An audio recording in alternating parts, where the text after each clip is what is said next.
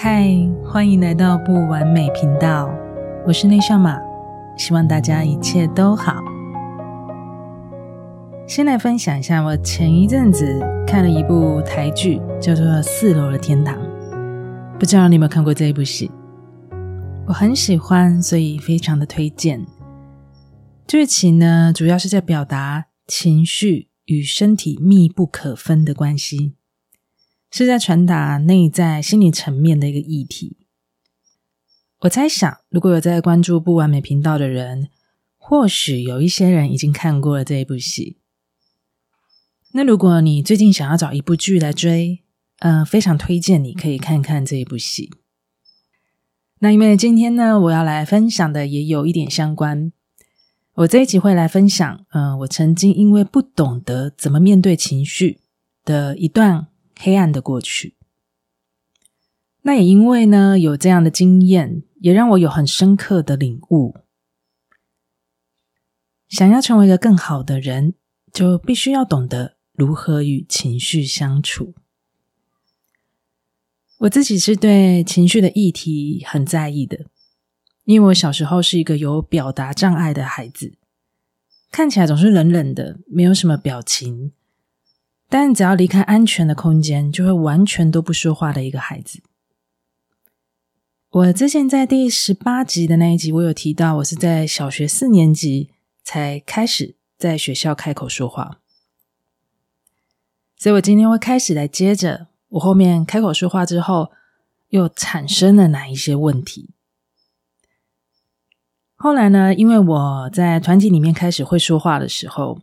那因为自己不是很会表达，所以如果有一些情况我是生气的，或是我不喜欢的状况发生，其实我都会突然间的暴怒，暴力的丢东西，大声的就骂同学，其实让他们压力都很大，而且这样的状况是很常发生的。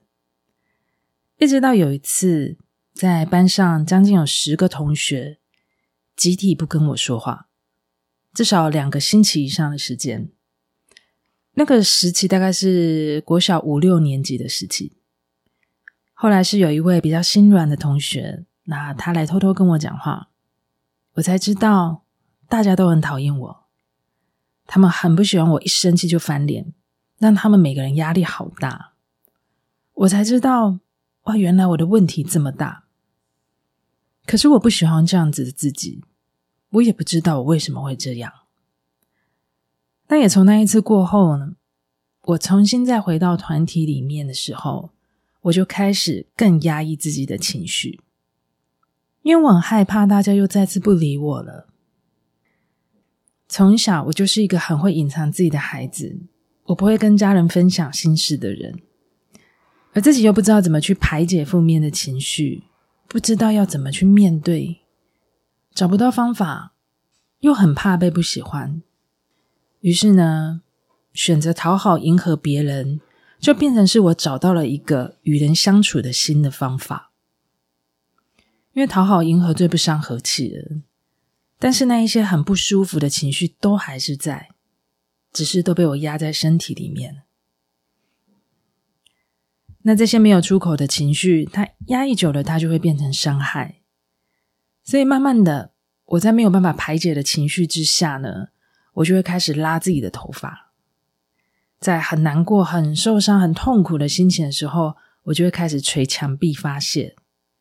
我常常把自己都捏到都是淤血，到很后来，其实更严重，我是会拿起刀片开始割划自己的手。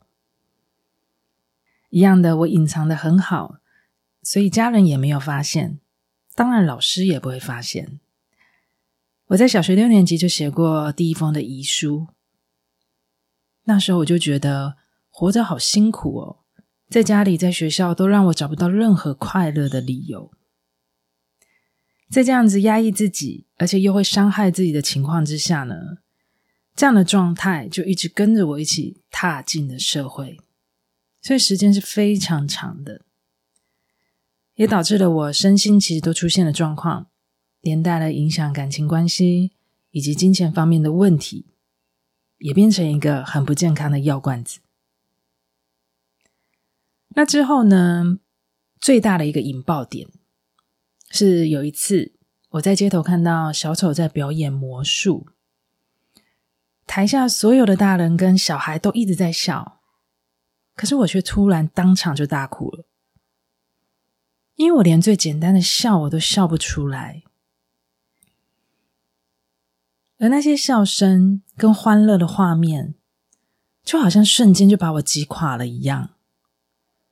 这是我第一次在人群里面大哭。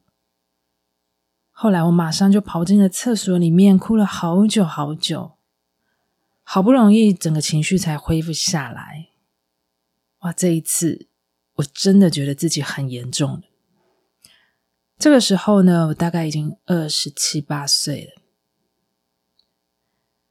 那也是在那一天，我突然间在 YouTube 上面看到赛斯心法的影片。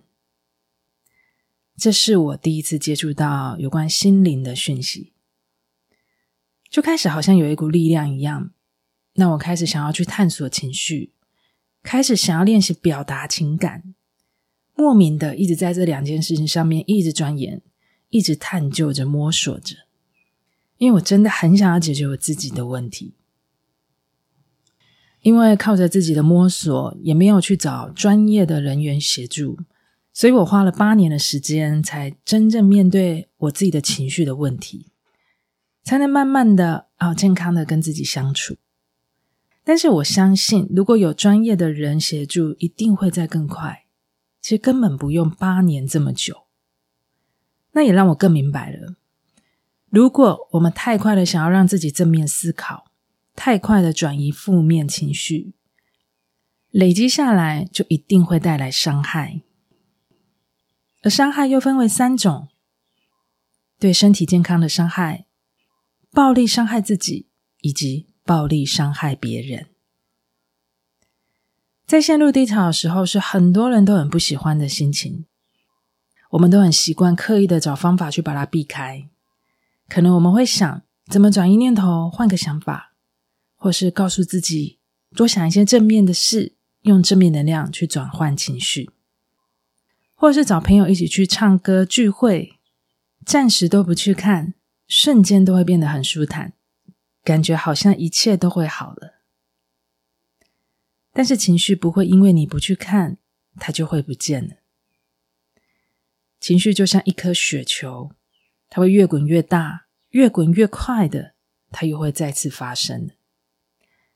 当你不喜欢的状态，它重复一直出现，你开始会一直批评自己。开始会不喜欢自己，你想要转移却转移不了的时候，痛苦就会想要找出口，伤害就会开始了。我记得有一本周志健心理师出的书，他的书名是《情绪治疗》，他也是在讲这个概念。他书中提到一段话，我非常的有感。他说：“情绪过不去，关系好不了。”情绪过不去，身体不会好。让情绪流动，身心就不会痛。这一段话让我非常的有感觉。其实回想我们在小时候，小孩在哭的时候，大人可能很快就会拿个糖果、拿个玩具安抚他，或是开电视给他看，这些都是很快可以让他停下来的安抚方式。所以，当我们小时候是一个被转移的孩子，长大后没有学到新的方式去面对情绪，我们也就会用差不多的方法来转移自己的情绪的。所以，当情绪来的时候，我们可以怎么做呢？我们可以做三件事来面对情绪。第一件事就是不要急着解决，先急着感觉，先感受情绪。转移跟转念都先不要做，感受完之后再做。愤怒的时候就去感受，对，我现在就是很生气，这个就是感受。在一个很痛苦、心碎的状态里面去感受，我现在就是很难过，难过就是这么痛。当我选择去感受的时候，这个过程很不舒服，但是也才有机会从中感受到，才能去认识它。而这一步就是在接纳自己。其实感受情绪，我们很早都会的。回想一下，我们在开心快乐的事情里面，我们都会打开感受，我们都可以很自然的在快乐的情绪里面。喜欢开心的感觉，你知道你为什么快乐，这个就是感受。只是我们都很想要很快的避开负面、痛苦、悲伤的事，越想避开就越循环。那在感受完情绪之后呢？第二件事就是看见情绪产生的原因。情绪会因为你的感受释放了而稳定下来。这个时候，再来理性看待自己的情绪，这件事情引发我的情绪的原因是什么？是哪一句话？是哪一个画面？去找到情绪产生的原因，才能更清楚的了解分析。而这一步，也就是在认识自己。在这样的理性看到后，转念跟转移的方式再加进来，就会是一件有帮助的事。比方说，哦，因为有了情绪，才会让我成为一个有感觉的人。那我才会有机会，因为这些感觉来认识自己，而成为一个更好的人。这个时候就可以把转念加进来的时候了。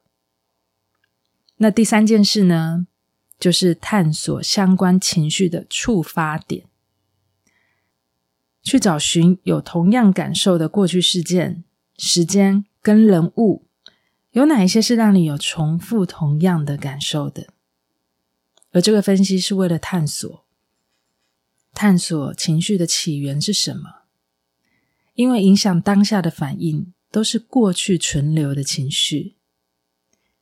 找到相关情绪的触发点，就是找到根源，而找到根源就能消除重复的模式，这就是改变。我用了这样的方式，一直不断的练习。在我后来可以跟情绪共处的时候，人真的是有很大的转变的。我变得更健康，我几乎都没有再看医生了，也比较包容自己，不会很随意的就去批判自己，也比以前更喜欢自己了。那也更懂得怎么去包容别人的情绪。那在情感上面，还有人际关系上面。在互动上的亲密感，其实也都是更提升的。这些都是很自然的演变，并不是我刻意要去营造出来的。好像也就自然就变成一个比较正向、稳定的大人。所有的情绪呢，跟情感能够自然流动的时候，人的整体状态都会是好的。善用情绪的力量。它是人生最强劲的正面推动力，所以情绪来的时候，不要急着正面能量，先让自己好好负面，先用感受面对情绪，再用理性分析状况，换一个顺序，就能够更借力使力。在过去这些的经验，让我有一个最大的心得。懂得与情绪共处，你才能拥有一个不失控的美好人生。希望这个方法对大家也能带来帮助。这一集就聊到这里，希望你们也喜欢这一集的内容。如果你们有想听或想聊的主题，也欢迎你们到我的 IG 内下码讯息留言分享给我。如果你们也喜欢我的节目，请记得帮我留下五颗星的评分，以及订阅我的频道。你们的行动支持是我最大的动力来源。最后，非常谢谢你，用你最宝贵的时间收听了不完美频道。我是内向马，我们下次见。